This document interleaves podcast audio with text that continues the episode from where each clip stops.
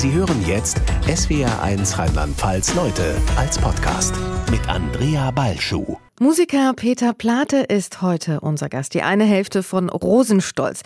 Rosenstolz pausiert ja gerade. Anne R. singt mit Silly und Peter Plate hat mal wieder nach Bibi und Tina ein Musical komponiert und geschrieben, gemeinsam mit seinem Musikpartner und seinem ehemaligen Lebenspartner Ulf Leo Sommer. Und zwar Kudam 56 nach der ZDF Familiensaga.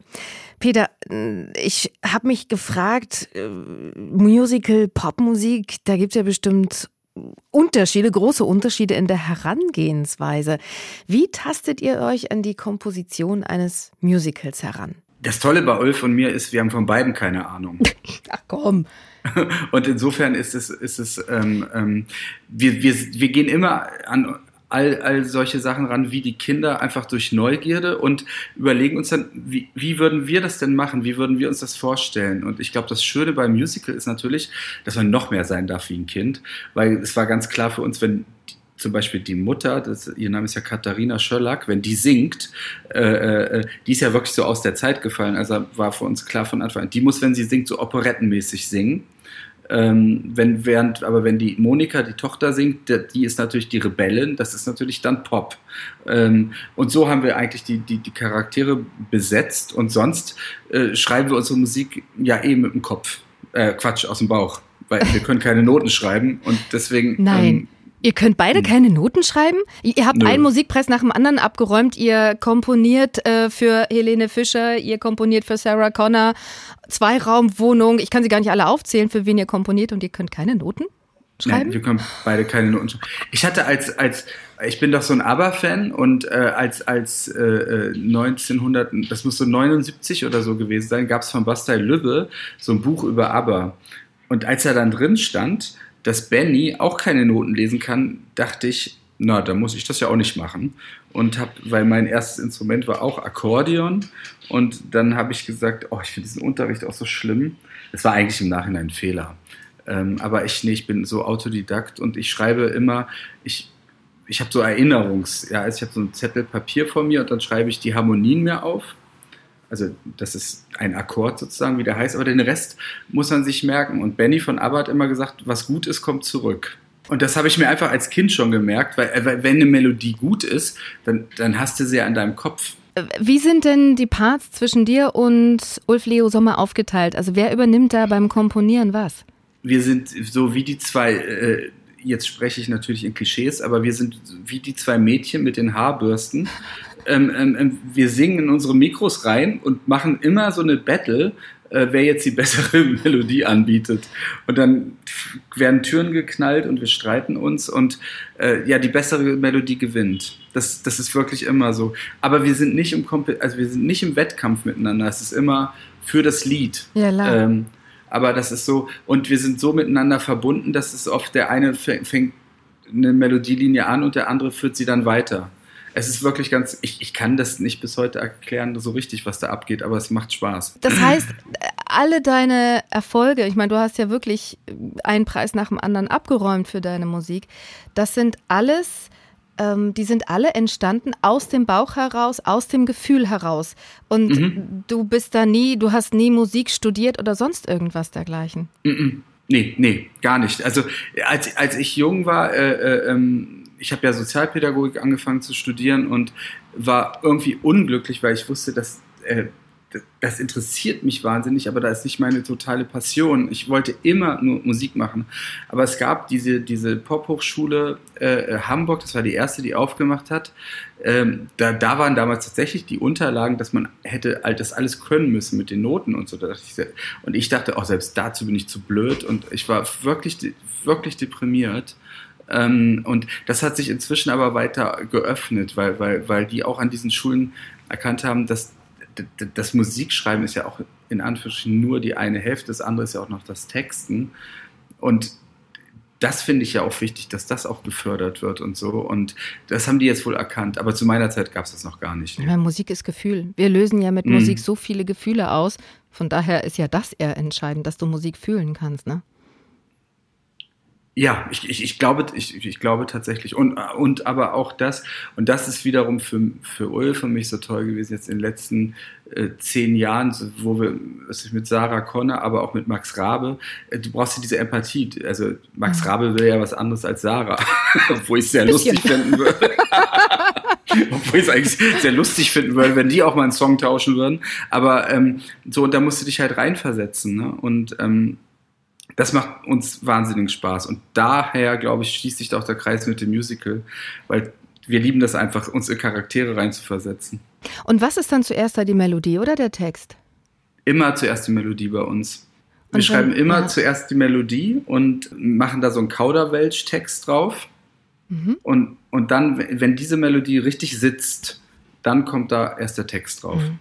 Was hast du denn gedacht, als man dir die Anfrage gestellt hat, äh, die Musik zu schreiben für das Musical Kudam 56? Äh, ungelogen, so schnell habe ich noch nie im Leben Ja gesagt, weil, Wieso? weil, weil, weil ich diese Serie so geliebt habe. Also gerade 56 habe ich so geliebt und äh, äh, Ulf und ich, wir wohnen ja nicht mehr zusammen, hat, hat sie aber zeitgleich geguckt sozusagen. und ähm, ähm, ja, das ist das, manchmal gibt es, das war, ist das Traumprojekt sozusagen, auf das ich ganz, ganz lange gewartet habe. Warum? Weil, weil es, und aber nicht selber drauf gekommen bin, das muss ich auch zugeben. Ne? Naja, also eine Tanzschule, eine Mutter mit drei Töchtern im heiratsfähigen Alter und trotzdem eine Geschichte, die richtig Tiefe hat, Sensibilität hat, die das Thema, äh, äh, äh also all diese Themen wie, wie freie Liebe, aber auch die Revolution, äh, äh, Emanzipation, also es ist halt nicht nur seicht, so irgendeine Tanzschule und da wird getanzt, sondern die, die Geschichte geht da richtig in die Tiefe, ist trotzdem lustig und es wird getanzt ich gucke es mir an und bin nicht drauf gekommen. Nee, es war die Autorin selbst, die uns gefragt hat. Ende November ist Premiere in Berlin auf der Bühne, aber das Album gibt es schon seit 28.09. Das heißt, auf die Musik müssen wir nicht so lange warten und auch alle, die nicht nach Berlin können, können wenigstens die Musik ähm, genießen, wobei das, glaube ich, auch nochmal ein anderes Gefühl ist, wenn du das dann ähm, auf, der, auf der Bühne siehst und dann auch auf der Bühne fühlst. Du hast ja dein erstes Musical schon mit 16 geschrieben. Wie kam das zustande? Äh, naja, Musical ist da ein, gro großes Wort, aber das war, das war ähnlich. Ich habe mit meinen Freundinnen Dagmar und Tina äh, ähm, in den, ich glaube, es waren die Osterferien. In den Osterferien haben wir so ein Stück geschrieben, das hieß Justus und das Land der Träume. Und äh, äh, waren dann so von uns selber überzeugt, dass wir das als Schulaufführung machen müssen, dass wir das dann auch gemacht haben. Und äh, das ist dann Goslar aufgeführt worden dreimal und dann später auch noch in Braunschweig. Und ähm, ich weiß nicht, das, ich kann das nicht beantworten, warum wir das gemacht haben. Es kam so raus aus uns. Das heißt aber, da war dann klar, okay, du wirst in die Musikrichtung weitergehen. Ich, ich glaube wirklich, ich kriege auch keinen Nagel in die Wand und so. Ich, ich habe auch keine Alternative. Echt, du bist handwerklich nicht begabt. Das heißt, Leider Musik, nicht. Musik ist dein einziges Talent? Ja. Ja, aber immerhin, ja, ich, das kannst du richtig gut. Danke, aber das ich habe noch ein Hobby, das ist, ist, ist ich, ich habe äh, äh mache so ein bisschen äh, die Terrasse. Ähm, aber jeder Experte, der dazu kommt, sagt, um Gottes Willen, du kannst doch nicht diese Pflanze neben der pflanzen und so. Ich sehe einfach so Samen aus und das ist dann immer schön. Das heißt, du hast eine Leidenschaft dafür, für Pflanzen, für Natur. Also um darauf jetzt mal ernsthaft zu antworten, war damals, dass ich bin ja Workaholic, das ist ja durchaus auch eine äh, ich weiß nicht, in meinem Fall, ich, ich sehe es ja nicht als Krankheit, aber ich, äh, ich bin es halt. Ähm, und dann musste ich mir so für mein Leben so Regeln erarbeiten. Und die eine ist, dass ich am Wochenende lernen muss, die Langeweile auszuhalten. Und oh, ähm, das ist aber schwer. Ich spiele zu Hause kein Klavier mehr, ich mache zu Hause keine Musik. Warum das, nicht? Weil ich nicht aufhören kann. Ich bin wie so ein Junkie. Und dann äh, bin ich, ich will aber auch eine Beziehung führen und ähm, ähm, ähm, dann komme ich aber nicht weg vom Klavier und so. Und, und insofern habe ich gesagt, ich mache Musik in meinem Studio äh, äh von, von 10 bis 20 Uhr und danach gibt es keine Musik mehr. Und am Wochenende gibt es meine Terrasse. Und wie schwer ist dir das gefallen, diesen äh, Schritt zu gehen und warum hast du diese Konsequenz für dich gezogen? Das fiel mir in, in, in dem Sinne wirklich leicht, weil ich mich damals neu verliebt hatte in meinen jetzigen Mann und äh, ich gemerkt habe, so asozial wie ich mich verhalte, äh, kann ich ja gar kein, wie, wie soll ich denn da, äh, das ist ja nicht wertvoll, wenn ich nach Hause komme von der Arbeit und gleich wieder weiterarbeite. Mhm. Das ist unsozial. Und ja, die Liebe, so kitschig das klingt, aber ich schreibe ja so kitschige Songs. Die Liebe, die Liebe verleiht Flügel. Also das hat geklappt durch die Liebe. Wann fing das denn an, dass die Musik so eine große Rolle für dich gespielt hat? Ja, auch jetzt wandere, wandere ich schon wieder zum nächsten Klischee, aber ich war so ein ABBA-Fan. und und äh, es, es war Fernando SOS Mama Mia und das war immer äh, in jeder Jukebox, damals gab es so, ja noch so Jukeboxen, wo du 20 Pfennig reingesteckt hast und da habe ich mir immer ABBA gewünscht und dann äh, ähm, war aber natürlich, ich habe jede Platte von ABBA und äh, äh, war das, das war so meine heile Welt. Wenn wenn es bei mir immer nicht stimmte mit was ich krach mit Freunden oder in der Familie oder so, dann im Kinderzimmer, aber und dann war wieder alles gut. Mhm. und dann dieses besagte Buch, was ich vorhin äh, äh, gesagt habe, da, da äh, äh, ich wollte dann immer so wie wie wie wie Benny dann auch einfach Musik machen. Aber nun bist du ja musikalisch nicht vorbelastet äh, gewesen dass, dass, dass man gerne Musik hört von der Band, ist ja das eine, aber dass man dann anfängt, selber Musik zu machen, das ist ja dann, dann das andere. Ja, das ist wirklich komisch. Ich weiß nicht, woher das kam. Es war, es war dann wirklich, äh, äh, ähm, dass ich dieses Akkordeon bekam und dann Musikunterricht hatte und ich fand das so schrecklich. Ja. Oh Gott, die arme Lehrerin. Warum? Was äh, war denn so schrecklich daran? Naja, diese Noten und dann diese, diese Lieder und oh, ich fand das alles so. Und dann habe ich mich immer zu Hause hingesetzt und äh, eigene Lieder mir ausgedacht. Und ähm, daraus wurde, dann habe ich die mit einem Kassettenrekorder aufgenommen und äh, dann mir irgendwann einen zweiten Kassettenrekorder besorgt, damit dass ich dazu auch noch singen kann. Ach, und ähm, ähm, so habe ich mir sozusagen als Kind mein eigenes kleines Tonstudio gebaut. ähm, und dann gab es natürlich später so professionellere Aufnahmegeräte, so Vierspur-Studios hießen die früher. Ähm, ja, das, ist, das war wie von alleine. Da gab es kein, kein, ganz wirklich auch keinen, der mich gefördert hat. Das, das kam einfach so. Wer hätte gedacht, dass du dann so ein bedeutender Musiker in Deutschland wirst? Ich meine, deinen Namen kennt jeder. Die äh, Künstler klopfen bei dir an und Künstlerinnen, um dass du Songs für sie schreibst. Also ich finde das wirklich total bewundernswert. Nun bringen dich ja viele mit Rosenstolz in Verbindung. Du bist wahrscheinlich alle Nase lang darauf angesprochen. Wie kam es denn überhaupt zur Entstehung von Rosenstolz mit Anna R.? Da hatte ich so ein Glück, also un unfassbar. Ähm, also die, die Mauer fiel, ähm, dann hat Ulf äh, seinen ersten Besuch im Westen gemacht, äh, bei mir in Braunschweig, also nicht mich besucht, sondern eine Freundin. Wir haben uns ineinander verliebt äh, und dann irgendwann, wie das so ist, Liebe verleiht Flüge. Wir sind nach Berlin gezogen. Ich habe ja, mhm. ich habe mein Studium hingeschmissen und gesagt, wann, wenn nicht jetzt, und bin mit Ulf nach Berlin gegangen und habe bei der Schlüsselübergabe, hat mich der, der Typ, von dem wir Zimmer bekommen hatten, gefragt, was willst du denn eigentlich machen? Und ich habe gesagt, ja, ich suche eine Sängerin. Und da meint er, ich kenne eine. Und ähm, dann hat er uns äh, äh, miteinander per Zettel verknüpft. Und ähm, also ich war irgendwie keine fünf Tage in Berlin und habe schon Anna getroffen. Das ist doch unglaublich. Welche ja, Erinnerung? Welche Erinnerung hast du an, an eure erste Begegnung? Ach, das war ganz toll, weil, weil sie wohnte äh, äh, in, in Friedrichshain und, und wir natürlich auch, also eine Straße weiter. Und äh, ähm, ähm, ich gehe also mit, mit einer Flasche Rotkäppchen und meiner Kassette, bin ich dann zu Anna gegangen und äh, ähm, habe mich vorgestellt und wollte ihr immer meine komische Kassette vorspielen mit meinen Liedern drauf. Und habe aber gleich gemerkt, das wird bei ihr nicht so ankommen, weil sie hat gesagt, ja, ich suche eigentlich einen Jazz-Pianisten, ich will so Jazz, deutschen Jazz singen und ich hasse Jazz. Oh Gott. Und, und, äh, und Schlagzeug auf gar keinen Fall, hat sie gesagt. Ich, hab, ich kann ja das Schlagzeug so ganz leise machen, habe ich gesagt. Weil ich wollte natürlich eigentlich sowas wie deutsche Pet Shop Boys oder Erasure machen. Ähm, und also das passte eigentlich gar nicht. Aber ich glaube, das hat ja Rosenstolz auch ausgemacht, dass, dass wir so unterschiedlich sind. Aber ähm, aber ähm, wie hat es denn trotzdem gefunkt? Weil wenn sie eigentlich Jazz machen wollte und du aber Pop. Und mhm. wie, also im Grunde genommen hätte es nach dieser Begegnung mit dem Rotkäppchen-Sekt das auch gewesen sein können und ihr wärt einfach nur gute Freunde geblieben. Warum Ja, ist dann trotzdem Rosenstolz draus geworden? Vielleicht hat der, die Flasche Sekt geholfen, weil wir, wir haben die niedergemacht und sind dann rüber zu mir. Also zu mir klingt so groß. Es war, also das Keyboard stand ja in der Küche auf dem Herd. Und, ähm, und dann haben wir an dem Abend noch zwei Lieder gleich aufgenommen, die ich schon geschrieben hatte. Und bei Anna kann unheimlich schnell Musik und Text so lernen. Und ähm, das eine war halt Englisch und das andere war Deutsch. Und das Englische fiel echt raus, weil das hat gar nichts mit uns gemacht. Und das Deutsche, das, das war so ein, so, das hieß bestes Stück. Das findet man auch noch bei YouTube. Ähm, wir haben es nie richtig professionell released oder so, aber es gibt so ein Bootleg. Und ähm, ähm, äh, äh, äh, das war schon so eine Art Chanson eigentlich. Und das hat ihr Spaß gemacht und auch mir. Und ja, schwupps, war es passiert.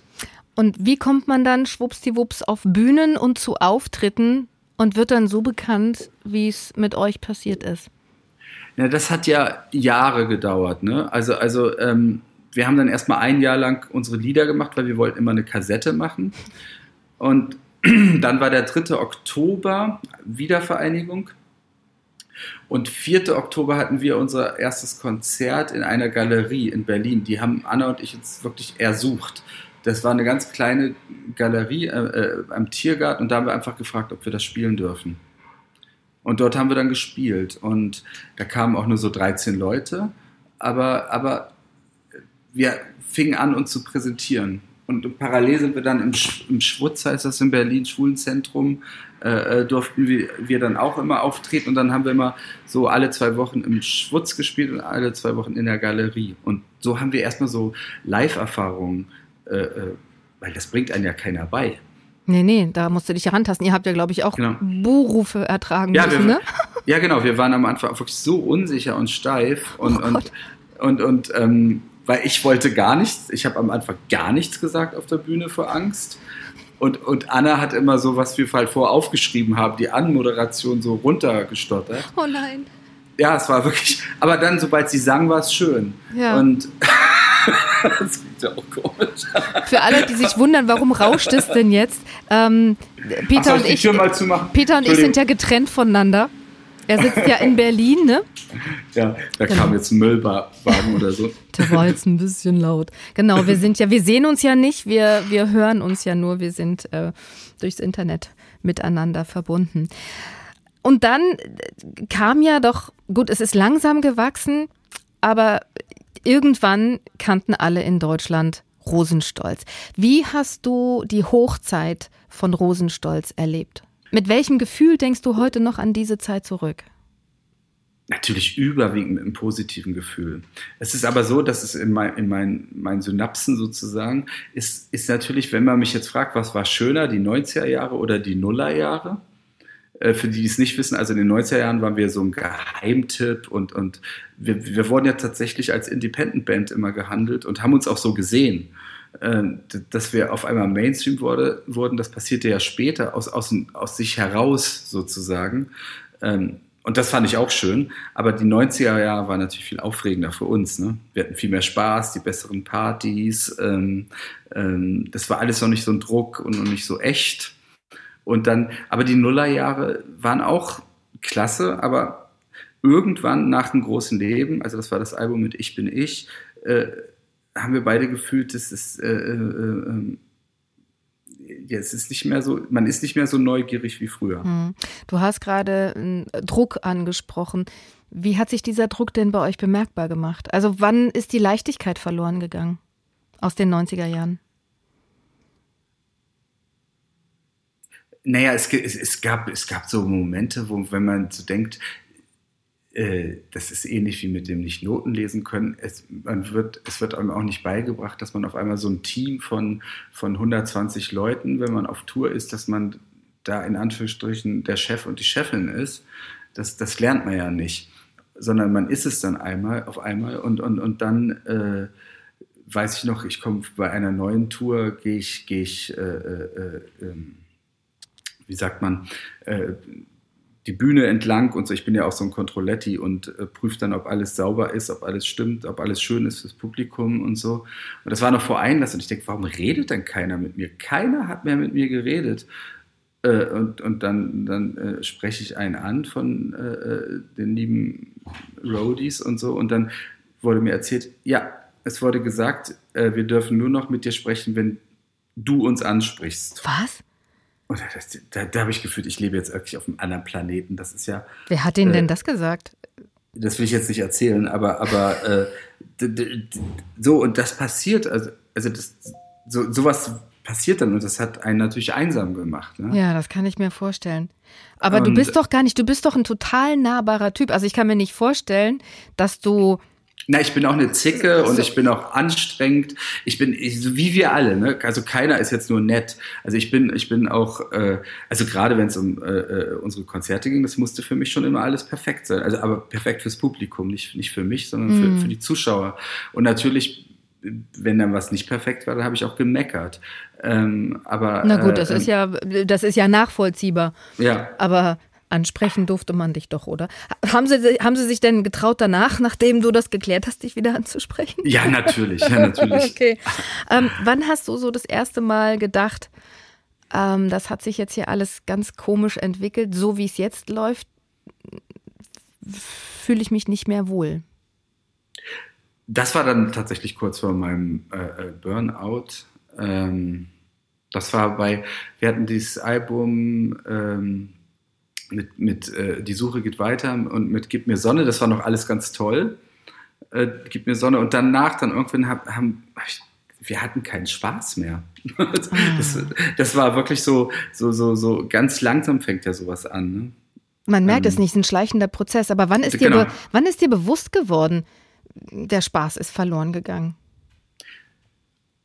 Auch viel später. Also das, das, wir hatten ja dann noch eine ganze Tour zu machen. Ich bin ja erst am Ende der Tour damals zusammengebrochen. Mhm. Äh, ähm, ähm, ähm, das will man ja sich nicht eingestehen. Das ist eh eigentlich, das ist wie so eine Liebesbeziehung, wo man sich auch nicht eingestehen will, oh, irgendwas stimmt nicht. Man redet sich's noch schön, ne? Und wird genau, schon genau. wieder. Mhm. Genau, ja, ja. Wie hast du dann die Tour, wo es dann am Ende passiert ist, dass du zusammengebrochen bist, wie hast du diese, diese Tour noch erlebt? Also hat sich das am Anfang der Tour schon angekündigt oder hat sich das abgezeichnet? Hat sich das da quasi schon angekündigt? Hätte man wissen können, dass jetzt hier langsam eine Grenze erreicht ist? Ich glaube, es kam für so ein man verfällt so in einen so einen Verdränger-Modus, dass es dann in dem Moment ganz plötzlich kommt für einen. Natürlich ist es viel leichter rückblickend zu sagen, ja klar, das hättest du ja sehen müssen. Das meinte ich mit dem, ich war nur im Hotelzimmer oder auf der Bühne. Also sozusagen, das ist ja ein Zeichen wie so eine Depression. Also ich habe mich so zurückgezogen, weißt du, mhm. ähm, ähm, obwohl man öffentlich war. Und ähm, aber das weiß man auch erst rückblickend. Mhm. Das, das merkt man ja nicht. Deswegen ist es immer gut, wenn man also man erkennt so eine, so eine Art Depression an sich ja, wenn man wirklich nicht keinen Bock mehr hat, aufzustehen eigentlich. Hm. Wie war dann der Moment, als es passiert ist? Ähm, naja, das war ja in Hamburg bei, äh, äh, während eines Konzerts und ähm, danach habe ich dann, danach ging dann eigentlich gar nichts mehr. Und ähm, weißt du was, das Schöne ist, wenn man, wenn ich darauf jetzt dann so zu, zurückblicke, natürlich war das dann ein schmerzhaftes Jahr, weil wenn man so eine Art Depression hat, äh, ähm, ähm, ist erstmal alles blöd. Aber das Tolle ist dann, eigentlich kommt dann auch endlich was in Bewegung. Mhm. Und das, das, das, das ist ja das, was äh, dann bei mir passierte. Das kam einfach alles in Bewegung, dass, dass man gesagt hat, ach, vielleicht ist es jetzt mit Anfang 40 doch nochmal an der Zeit, das ganze Leben auf den Kopf zu stellen. Und das haben wir dann alle zusammen gemacht und ich glaube, es war für Anna gut, es war für Ulf gut, weil Ulf und ich waren ja bis dahin ein Liebespaar und jetzt sind wir ein sich liebendes Paar. Hm. Und, Ihr seid ähm, Musikpartner jetzt, ne? Ja, wir sind ja. auch Familie, Familie, beste Freunde. Wir sind immer noch symbiotisch. Also es ist, es ist, wir sind nur nicht mehr ein Liebespaar. Ist das durch den äh, Burnout im Grunde genommen auch zur Trennung von, von Ulf gekommen? Spielte das damit rein? Dadurch klingt es, als würde es daran liegen. Ähm, aber ich glaube, es hat uns die äh, Fähigkeit gegeben, das mal zu thematisieren. Ja. Äh, ähm, ähm was sind wir eigentlich füreinander? Mhm. Ja. Weil einem wahrscheinlich da klar geworden ist, was man alles verdrängt hat, oder? Ja, äh, ich, man muss ja immer aufpassen, dass man, wenn man sowas nach, im Nachhinein reflektiert, dass das nicht so, so traurig klingen darf, ja. weil es war im Endeffekt alles ganz, ganz toll. Weil sonst würde ich jetzt gar nicht hier sitzen, mit dir das Interview machen, weil wenn wir, wenn wir nichts geändert hätten, hätten ja. Ulf und ich uns irgendwann bestimmt tatsächlich mal getrennt, in dem Sinne, dass man nichts mehr miteinander zu tun haben will. Mhm. Und so haben wir eigentlich unsere Liebe, wir sagen immer, nur transformiert. Wir haben die nur auf eine andere Ebene gebracht. Mhm. War es so, dass du vor dem Burnout im Grunde genommen nur noch funktioniert hast? Kann man das so sagen? Dass es deshalb ja, auch dazu gekommen ist? Weißt du was? Ich würde das in meinem Fall nie so sagen. Das ist, das ist so, weil, weil das ist, ähm, das klingt dann so, so schrecklich und ich hatte total geiles Leben. Ich, ich sage immer, ich hatte, ich, meine Pubertät ging bis 42 und, und, und das, ich habe so viel gefeiert und so viel Spaß gehabt. Das, das war in Ordnung. Das ist, wenn, wenn, wenn, was soll denn jemand sagen, der im Supermarkt an der Kasse sitzt und, und nicht weiß, wer die Rechnung bezahlen soll und zwei Kinder zu Hause hat und alleinerziehend. Und wenn, wenn, wenn, wenn diese Person dann zusammenbricht, dann kann man das wirklich sagen. Aber das, das war ja in, in meinem Fall, ähm, ähm, das kann man gar nicht vergleichen. Ich war einfach nur kaputt. Hm. Ich meine, es erfordert ja unglaublich viel Mut, sich einzugestehen, dass man jetzt in der Sackgasse steckt, was jetzt hm. ja dann auch war. Ich meine, du konntest dann nicht weitermachen, äh, erstmal nicht auf die Bühne gehen, sondern du brauchtest erstmal wirklich eine Auszeit. Wie war das bei dir? Wie schwer war das für dich jetzt allen zu sagen? Du hast ja auch von der Verantwortung gesprochen, den ähm, Leuten, die mit auf Tour gegangen sind, gegenüber. Wie, wie war das für dich, dann zu sagen, Leute, geht nicht. Keine Tour. Ich ziehe mich jetzt hier komplett zurück. Und du warst ja vorher überall. Ja, das ist am Anfang hat, äh, äh war immer noch dieses Ding, ja, das wird schon wieder in zwei Wochen. Und dann irgendwann merkst du, es geht nicht mehr. Und dann kommt natürlich, dass ich auch noch eine, also ich, äh, ähm ich habe zu der Zeit ganz viel Panikattacken auch gehabt. Also es wäre gar nicht gegangen, mich auf eine Bühne zu stellen. Ähm, ähm, da war eigentlich das Einzige, was, was, also das war, um die Frage zu beantworten, der schlimmste Moment in meinem Leben, äh, also beruflich gesehen natürlich nur, ähm, war genau das. Also den, weil ich habe mich so gefühlt wie der letzte Loser und ähm, ganz minderwertig und so. Also ich habe mich nicht gut gefühlt dabei, ganz, ganz blöd. Hm. Weil ich hatte einfach das Gefühl, ich lasse jetzt alle im Stich. Also alle, die, die, das sind die Arbeitsplätze und was weiß ich nicht. Und ähm, das war schlimm, weil ähm, ja, das ist einfach nicht meine Art und insofern darüber. Aber du hast ja nichts falsch gemacht. Du hast ja nichts falsch gemacht. Es war dein Körper, der gestreikt hat und der gesagt hat, ich kann nicht mehr. Da konntest du ja nichts dafür. Du hast ganz sicherlich recht, aber es ist trotzdem, du kannst so viel Therapie machen, wie du willst. Man fühlt ja, sich trotzdem okay. irgendwie. Das ist, das ist auch nicht raus aus meinem Kopf. Das ist immer noch, ist so Ja, ich hätte gerne diese Tour zu Ende mhm. gespielt. Ähm, aber sonst, um echt das Positive zu sagen, es war trotzdem das Beste, was uns allen passieren konnte. Warum war es das Beste, was euch allen passieren konnte? Weil Anna und ich immer noch jetzt eine schöne Beziehung miteinander haben, weil wir uns gut verstehen und gemeinsam total positiv auf die Zeit zurückblicken. Und wir haben es genau auch da, wir haben genau im richtigen Moment äh, die Kurve gekriegt und äh, äh Anna hat diese tollen Erfahrungen gemacht mit Gleis 8 und jetzt mit Silly und die Leute lieben sie und sie ähm, spielt gerade ganz tolle Konzerte, das muss man auch mal sagen, und, und ist so locker wie seit Jahren nicht mehr. Und ähm, ähm, für Ulf und mich ist es auch so, du denkst ja immer, das kennt glaube ich jeder von sich, wenn man irgendwas hat, was mal gut lief, denkt man immer, ach, es war bestimmt nur Zufall. Es ist mhm. bestimmt nur Zufall, dass mhm. das geklappt hat mit diesen äh, Rosenstolz-Liedern und wir konnten uns selber dann beweisen, wir können, wir können auch so Lieder schreiben. Das war auch für uns gut. Ich glaube, für uns alle gut. Und ich glaube, ähm, es ist schön, mitten in der Mitte des Lebens nochmal was anderes anzufangen, einfach.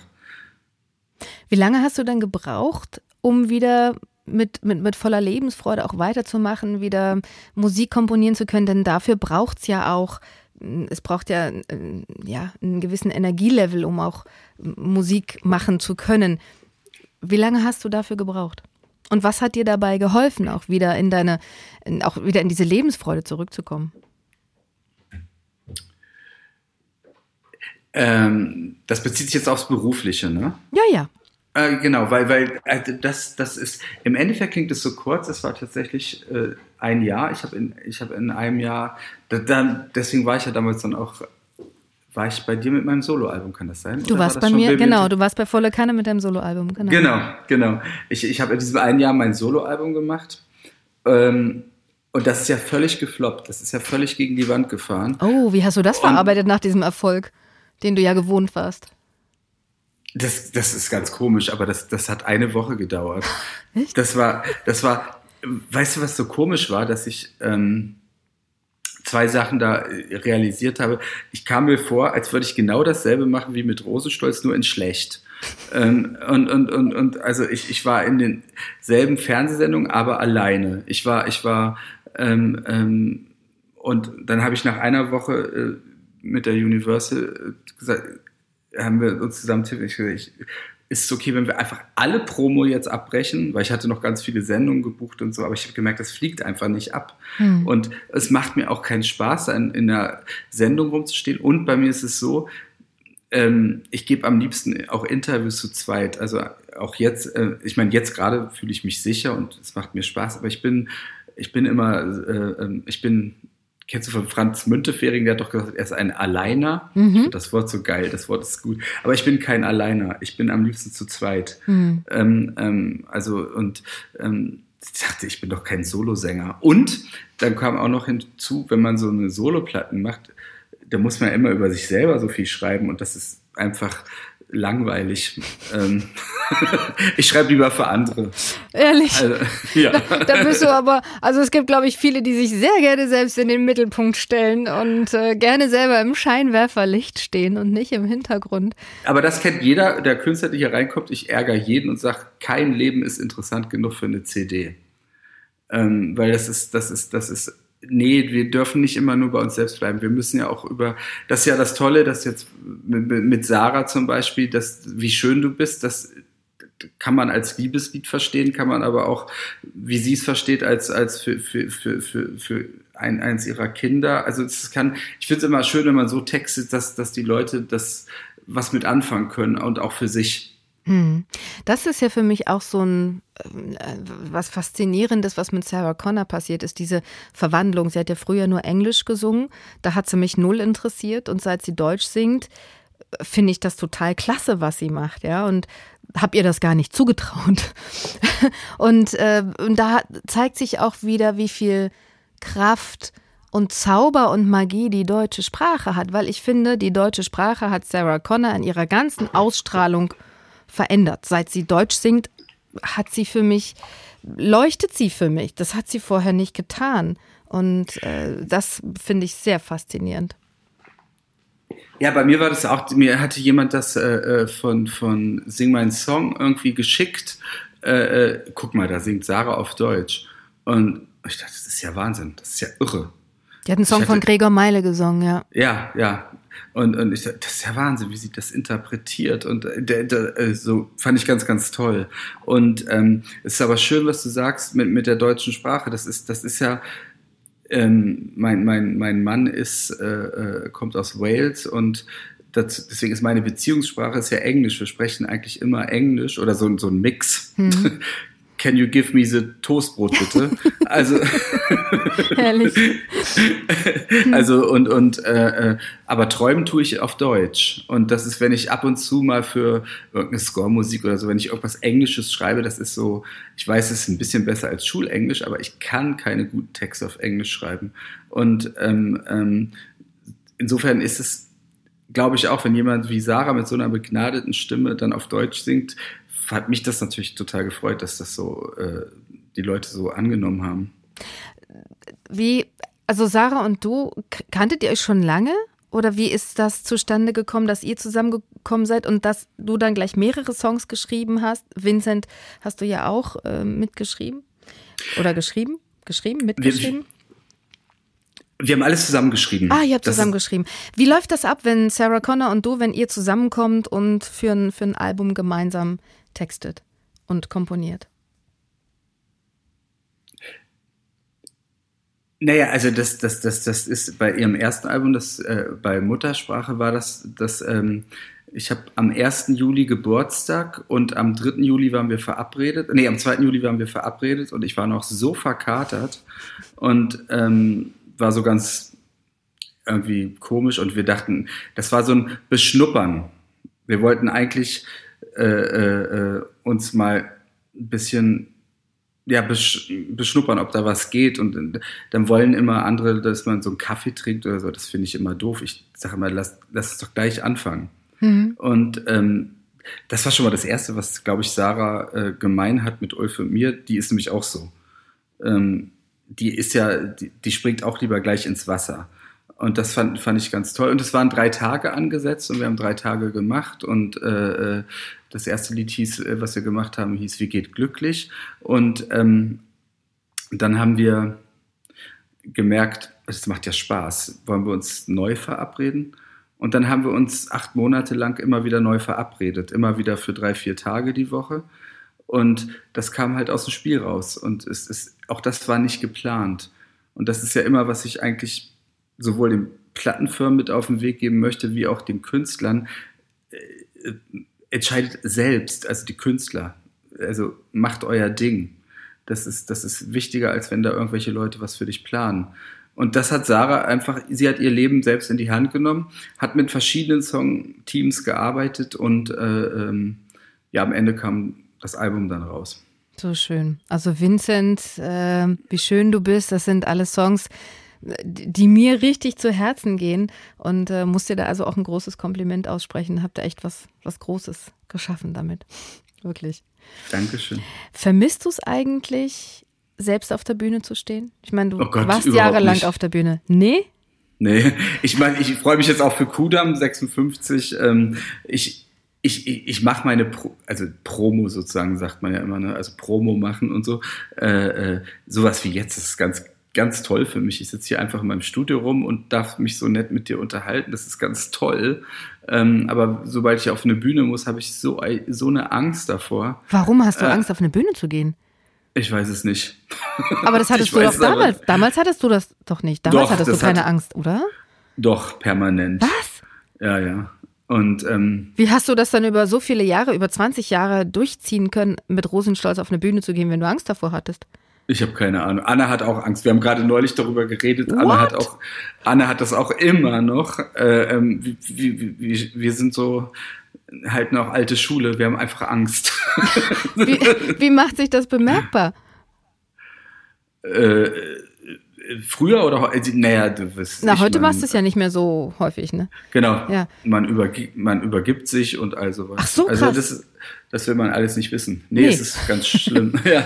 ah, hier, aber der Moment, wenn du dann auf der Bühne bist, das eine ist ja das, das Lampen. Ist mega. Da, äh, wollte schon sagen. Das heißt, auf der ja. Bühne selber habt ihr euch schon wohl gefühlt, nur die, die Momente davor waren halt genau. durch das Lampenfieber ja. so ätzend. Genau, ja, ja. Nee. Und dann auf der Bühne war das, äh, äh, Anna und ich hatten immer so zwei, drei Songs gebraucht und dann haben wir uns irgendwann angeguckt und dann wusste man, ah, läuft.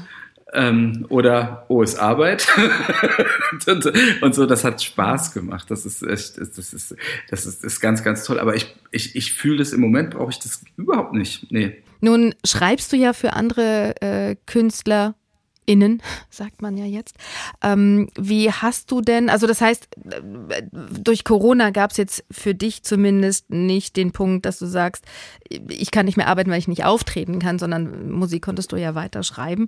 Aber wie hast du denn hm, die Corona-Zeit erlebt, die ja leider immer noch anhält, weil das hat ja so einen Bruch in der, in der, in der Musikbranche gerissen, in die Musikbranche gerissen. Wie hast du diese Zeit erlebt? Wie du sagst, wir haben einfach das wahnsinnige Glück, Ulf und ich, dass wir dieses Studio haben. Unser Studio ist auch noch in dem Haus, in dem wir wohnen, im zweiten Stock. Also wir konnten ganz normal immer zur Arbeit gehen. Aber es hat einen das Herz gebrochen, weil die ganzen Künstler um einen rum und wir wollten ja Kudam 56 sollte ja schon da, äh, damals Premiere haben. Und das heißt, dass das ganze Team von, von, von dem ganzen Cast und den ganzen Leuten, also über 100 Leute haben auf einmal von heute auf morgen ihre Arbeit sozusagen verloren. Und dann äh, war es ähnlich, also, äh, also dass man so ein, immer denkt, was kann ich machen, was kann ich tun, damit, es, äh, damit wir doch spielen können und so. Und dann irgendwann musste erkennen, nein, das ist größenwahnsinnig, du kannst gar nichts tun. Insgesamt, äh, weil wir auch noch diese Bibi und Tina-Tour hatten, hatten wir eigentlich das Doppelte an Arbeit, weil du bist seitdem dabei, Tours Tourneen abzusagen, zu verschieben, umzugestalten, ähm, äh, Tickets rückzugeben, äh, äh, die Leute zu besänftigen, Hoffnung zu machen und selber die Hoffnung nicht zu verlieren. Mhm. Und also umso froher sozusagen bin ich jetzt, dass, dass wir äh, äh, Klopf auf Holz äh, jetzt endlich Premiere haben am 28. November. Gott sei also, Dank. Ja, weißt du, aber, aber es war, es war äh, trotzdem äh, bin, sind wir als kleines Team, wir, wir, haben, wir sagen mal Außenstelle, wir haben ein, ein kleines Office sozusagen und, und also die Kreativzelle hier und drüben eine Straße weiter ist unser kleines Büro. Und wir sind immer noch alle zusammen und Freunde und äh, das, ist, das ist das Schönste. Schön. Wie sieht denn dein Alltag inzwischen aus? Ich bin ähm, ähm, am, am liebsten, das hat, das hat auch geholfen in der Corona-Zeit. Äh, ähm, ich war ständig mit meinem Mann und meinem Hund im Wald. Ich liebe das einfach durch den Wald zu tigern und ähm, spaziergehen. Ja, es ist ja im Endeffekt nur spazieren zu gehen. Ne? Ich liebe das einfach. Und das kann ich auch stundenlang bei jedem Wetter. Das ist schön. Und ähm, ja, sonst war bei mir natürlich wie bei allen anderen die letzten anderthalb Jahre dann nicht so wahnsinnig spektakulär. Ne? Also es ist, es ist das, was ich auch davor schon liebte. Ich treffe mich am liebsten mit guten Freunden, gutes Essen, guten Wein und gute Unterhaltung. Das ist schön. Ich brauche nichts Ausgeflipptes. Also ich, ich brauche Menschen, ich liebe Menschen. Was ist so rückblickend bis jetzt mit 54 dein bisher größter Erfolg? Ich glaube, meine zwei Männer, also erst Ulf und, und, und, jetzt meinen jetzigen Mann und dass, dass die sich auch noch total verstehen und wir zusammen in Urlaub fahren. Und Echt? Das, Was für ein Geschenk. Wahnsinn. Ja, ja das, das, ist, äh, das ist alles ganz schön schwer gewesen und ist natürlich auch immer noch ab und zu mal schwer, aber das ist, ähm, ja, das ist das Schönste. Warum war es schwer und warum ist es trotzdem bei der Schwere leicht? Na, weil mein Mann, der, der hat zum Glück, zum Glück, zum Glück, zum Glück überhaupt nichts mit diesem ganzen Wahnsinn hier zu tun. Mit also dem Musikwahnsinn meinst du? Genau, der, nee, ist auch sonst, er ist einfach, er ist, er ist in dem Sinne kein Künstler und äh, ähm, es ist ganz äh, äh normal sozialisiert und ich glaube, dein, deinem zukünftigen Mann zu überzeugen, dass dein Ex-Mann gegenüber wohnt und man eigentlich den ganzen Tag mit ihm zusammen ist. Oh, äh, stimmt. Das, uh, da gehört Größe da, zu, das zu akzeptieren, ne? Ja, ja. ja, stimmt, ist, total. Ja. Also Vertra Vertrauen, ne? Wirklich ja, Vertrauen. Absolut. Und, und ähm, das ist, äh, äh, ja, das ist schon, da, da, bin ich nicht stolz auf mich, da bin ich stolz auf, auf ihn. Mhm. Ne? Und, und, und äh, ja, ich, genau. ich denke, das wünschen sich ja auch viele Ex-Partner, dass sie miteinander befreundet bleiben können. Nur weil man aufgehört hat, sich zu lieben, mhm. muss es ja nicht heißen, dass man sich jetzt hasst, sondern ähm, es wäre so schön, wenn daraus eine Freundschaft werden könnte, was ja Gott sei Dank bei dir und Ulf auch passiert ist. Das heißt, ihr macht weiterhin zusammen Musik. Wie habt ihr das denn geschafft? Einerseits vom Realisieren, okay, jetzt ist unsere Liebe vorbei, bis hin zu dem Zustand, wir sind Musikpartner und wir sind beste Freunde und wir fahren sogar noch weiter zusammen in den Urlaub. Vielleicht kannst du da einen Tipp geben für alle, die gerade so in, in so einer Trennungsphase sind und sich genau sowas wünschen. Wir haben Hilfe in Anspruch genommen, das ist auf jeden Fall ein Tipp. Schön. Das schafft, glaube ich, kaum ein Paar alleine. Und, und das andere ist, auch wenn ich das leidige Thema jetzt ansprechen muss, ist, ist natürlich, man muss sich sicher sein, dass man sexuell füreinander wirklich nichts mehr empfindet. Mhm. Und ab dem Moment, wo wir das für uns eingestehen konnten, da, da läuft nichts mehr und da wird auch nie mehr was laufen, äh, äh, ab dann war der Rest eigentlich schon, schon viel, viel leichter. Weil, weil das, der Rest ist, man wäre doch mit einem Klammerbeutel gepudert, wenn man äh, äh, seinen besten Freund einfach ziehen lässt. Hm. Und dann musst du uns noch verraten, wie hast du es geschafft, mit dem Rauchen aufzuhören? Schau mich an, ich bin so dick geworden. Ach Quatsch. Ich kann dich nicht anschauen. Du sitzt in Berlin. Ist es echt? Hast du so zugenommen? Nein, also ja. ich habe ich hab so einen Kugel-Porsche-Bauch leider bekommen. Ich, ich bin zum Glück, nein, ich bin zum Glück nicht so, so ähm, ähm, was heißt zum Glück? Also ich habe ich hab halt also so einen Bauch bekommen und den kriege ich auch nicht weg. Ich mache wahnsinnig viel Sport, ich esse gar nicht so viel. Ich ähm, habe jetzt schon fünf Tage kein Alkohol getrunken. Ähm, also nee, das ist, das ist wirklich blöd. Und sonst bin ich aber ähm, wie ich es geschafft habe. Ich habe tatsächlich, ich war ready, ich war reif dafür. Ich habe einfach aufgehört. Ich habe mir jeden Mist äh, äh, gekauft zum Aufhören, Pflaster und äh, äh, äh, äh irgendjemand gebucht. Ähm, wie heißt das? Ähm, Dings, Hypnose. Mhm. Habe ich alles nicht gemacht. Ich habe ich hab dann einfach nicht mehr geraucht. Aber was einfach nicht mehr rauchen, ist ja eine Entscheidung. Du hast es ja sehr intensiv, glaube ich, betrieben. Ähm, aber was ja. war der Auslöser für dich zu sagen, jetzt rauche ich einfach nicht mehr? Und so einfach ist es ja eigentlich nicht. Sonst hättest du es ja schon vorher gemacht. Schon vorher aufgehört.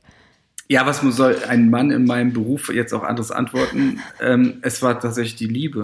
Weil, weil, ah, ach, das ist ja schön. Weil, weil mein Mann hat auch so viel zu viel geraucht und es waren ja nicht nur Zigaretten. Und ähm, ähm, dann, dann irgendwann sagt man, das ist Quatsch. Das mhm. ist so, weil man ist so schnell 45 oder 50 und denkt man mit 50, also ich, ich will jetzt mindestens 112 werden. Ähm, und ähm, dann denkt man, das ist aber unrealistisch, wenn du 112 werden willst, wenn du so viel rauchst. Und deswegen, also wirklich die Vernunft. Hm. Und der Beschluss, wir beschließen jetzt, okay, ab jetzt nicht mehr. Und dann habt ihr einfach aufgehört und habt ab dem nächsten Tag keine, keine Zigarettenpackungen mehr gekauft? Oder? Na, es, passierten, es passierten zwei Sachen. Der kleine Plate wurde dick und mein Mann sieht immer noch ganz toll aus. Ähm, und, und, äh, ähm, und am dritten Tag hat er einen Koffer gepackt und wollte ausziehen. Und ähm, dann haben wir, ja, ja, dann haben wir uns angeguckt, hatten solche Lachkrämpfe. Wir waren natürlich ganz beide ganz unausstehlich. In wir den waren, ersten drei Tagen ohne Zigarette. Ja, nicht nur die ersten drei Tage. Es, es war, es, ich glaube, es war wirklich so ein halbes Jahr, war schon echt, echt oh. ganz schön. Ich habe über zwei Schachteln am Tag geraucht. Ne? Oh, okay. Und ich war wirklich ähm, ähm, ziemlich unausstehlich. Aber das, aber was hat dir geholfen in der Zeit? Hast du viel Wasser getrunken? Ich meine, wenn man zwei Schachteln 40 Zigaretten am Tag raucht und das dann plötzlich nicht mehr macht, viele kompensieren das ja durch Stricken oder du sagst ja, du isst ja gar nicht so viel. Durch Essen, durch. Stricken? Ich kann doch nicht anfangen zu stricken. Nein, ich meine. aber es muss ja irgendwie kompensiert werden. Deshalb die Frage, wie hast du es geschafft, äh, von heute auf morgen von 40 auf 0 runterzufahren und was hast du, wie hast du das kompensiert? Der beste Tipp, den hat mir auch, oh Gott, ich rede ganz, also ich muss sagen, ähm, momentan habe ich keinen Coach und keinen Therapeuten und auch keine Therapeutin, aber damals hatte ich den ja noch und äh, äh, Fritz war sein Name und der hat, das ist so ein toller Tipp gewesen. Also falls irgendjemand der Hörer jetzt denkt, ich möchte mal aufhören zu rauchen, dieser Tipp macht alles andere genauso weiter wie vorher. Bis hin zum SEX. Mhm alles so wie vorher. Nicht sagen, oh, ich darf das jetzt nicht mehr machen, ich darf jetzt ja keinen Kaffee mehr trinken, weil und so, sondern macht alles, zwingt euch am Anfang, aber macht es. Und das ist richtig gut gewesen, weil, weil so, insofern stellten sich weder bei meinem Mann noch bei mir so Übersprungspart, äh, äh, äh, wie sagt man, Handlungen ein. Weil ich kenne das, der eine Frage, ich kenne das so von früher, wenn ich es mal auf versucht hatte, habe ich, was ich, habe ich dann Katjes gegessen oder ganz viele Äpfel oder so. Nee, du darfst nichts anderes machen. Wow. Dass ihr das durchgehalten habt, Hut ab. Da bewundere ich euch wirklich für. Ja, großartig. Und so ein kleines Bäuchlein. Mein Gott. Mit 54. Guck mal, du hast doch jetzt einen Mann.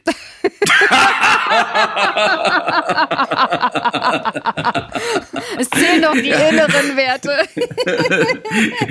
ja, den, den, Witz, wir machen immer, wenn wir jetzt gegenseitig so ein Foto von uns machen und er, er sagt dann immer Bauch einziehen und ich sage immer, ist schon. oh Gott, ja, aber Gott, was willst du machen, wenn du schon viel Sport machst und nicht viel isst? Ja Gott, da muss man es halt einfach annehmen. Also ich könnte ja verstehen, wenn du dich jetzt total gehen lassen würdest und ähm, auch überhaupt dich nicht bewegst. Aber wenn du all das schon tust und das Bäuchlein bleibt halt nun mal da, dann gehört es jetzt eben einfach zu dir. So. Genau. So. Wie mein Name an der Tür. ja, genau. Was, was steht denn außer der Premiere von Kodam 56 in nächster Zeit bei dir musikalisch an? Was können wir von dir außerdem noch hören? Mm, äh, es ist tatsächlich ähm, Jetzt erstmal ist der Schwerpunkt tatsächlich Kudam 56 und äh, dann kommt noch ein Bibi und Tina Film. Ähm, der kommt Anfang Februar ins Kino. Sind die nicht schon hm, sehr erwachsen, Bibi und Tina, die Darstellerinnen? Die sind immer 13. Also, natürlich.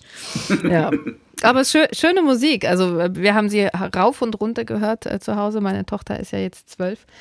Ähm, und da ist euch echt auch was Großes gelungen, muss ich wirklich sagen. Weil in der Ursprungsversion konnte ich die Musik nicht hören. Weißt du, von, in, in, der Version von ganz damals, als es noch auf Kassette Bibi und Tina gab. Mhm. Ja. Nee, das, das macht Riesenspaß. Ja. Also das ist. Welche Träume würdest du dir gern noch erfüllen? Der so doof das klingt, aber ganz ehrlich, einfach nur, dass, dass die Liebsten um mich rum und, und hoffentlich auch ich äh, gesund bleiben. Sowas wie mal mit dem Fallschirm aus dem Flugzeug springen oder sowas. Oh Gott. Oder tauchen. Da, nein. Nee. Nein. Nee. Es ist ich, höchstens schnorcheln. da sind wir also, ähnlich gestrickt. Ich tauche auch nicht. Nee, das ich, ich, äh, ich, ich habe so ganz große Bewunderung dafür. Ähm, ähm, aber ich äh, kriege jedes Mal, mir fehlt der Mut dazu zum Tauchen. Ich finde es eigentlich ja richtig toll, muss ich sagen. Aber nee. Es gibt eine kleine Tradition bei Leute und zwar bekommen unsere Gäste am Ende immer ein kleines Geschenk. Und weil du ja so sehr deine Terrasse, dein Balkon liebst, Samen ausstreust und dann diese beim Wachsen beobachtest und das jetzt eine, eine deiner neuen Lieblingsbeschäftigungen ist, habe ich mir gedacht, du bekommst von uns ein kleines Gartenbuch für den Balkon, damit in Zukunft sich die Leute nicht mehr aufregen, was pflanzten du da nebeneinander an? Vielleicht ergibt es ja dann in Zukunft auch Sinn, was du nebeneinander anpflanzt. Und äh, ja, wer weiß, vielleicht kannst du ja noch das ein oder andere dazulernen. Das schicken wir dir nach Berlin. Das ist aber lieb. du, machst du alles frei Schnauze auf der, auf der Terrasse oder nach äh, Plan? Das kann ich ja abschließend nämlich noch erzählen, weil das wirklich so, also Ulfs Mama, die lebt ja leider nicht mehr und ähm, ähm, Elke war ihr Name und die hat, von der habe ich das alles gelernt. Weißt du, was die gemacht hat? Die hat ganz viele Samen gekauft und die alle zusammengemischt und dann in die Erde reingeschmissen. Und das mache ich, das mache ich immer um meine Pflanzen rum, damit ich ganz viele Blumen habe. Und das sieht so toll aus. Das, das heißt, ist, du hast aber kein Hochbeet, wo du auch Gemüse anpflanzt auf deiner Terrasse, sondern nur Blumen. Ich mache nur Blumen. Gut, wer weiß, Hochbeet könnte ja dann die nächste Stufe sein. Darüber reden wir ein nächstes Mal über mein Hochbeet. ich, sag, ich, ich, glaube, du findest die absolute Erfüllung darin, dein Hochbeet zu bepflanzen und dann zu ernten. Das wird eine neue Leidenschaft. Ich wette. Ich wette mit dir. Weißt du, wie groß die Freude ist, wenn du Samen ausgesät hast, da wächst eine Pflanze und irgendwann trägt diese Pflanze Früchte und du isst die dann? Das ist ein ganz tolles Gefühl. Okay, ich. Äh hast, du, hast, du, überhaupt Platz auf, deiner, auf deinem Balkon für ein Hochbeet? Ehrlich gesagt nicht, nee. Man kann, mhm. man kann aber auch ähm, Kräuter in Balkonkästen pflanzen. Ja, aber nee, ich habe wirklich nur mal Tomaten probiert und die haben alle nicht geschmeckt, die ich gepflanzt habe. Die haben einfach nicht geschmeckt. Da bin ich dann zu meinem Obsthändler gegangen und Hab eine neue gekauft. Du, du, kannst ja mal mit Kräutern anfangen. Mal gucken. Mm. mein Lieber, ich danke dir sehr herzlich äh, für deine Zeit. Ich wünsche dir weiterhin alles Gute, vor allem natürlich Gesundheit, dass du viel Musik machst, dass es eine grandiose Premiere wird von Kodam 56 am 28. November. Und ja, ich sag mal bis bald. Ich danke dir ganz vom ganzen Herzen. Es hat riesigen Spaß gemacht und Schön. bis bis bald. Dankeschön. Hm. Tschüss. SWR 1 Rheinland-Pfalz, Leute.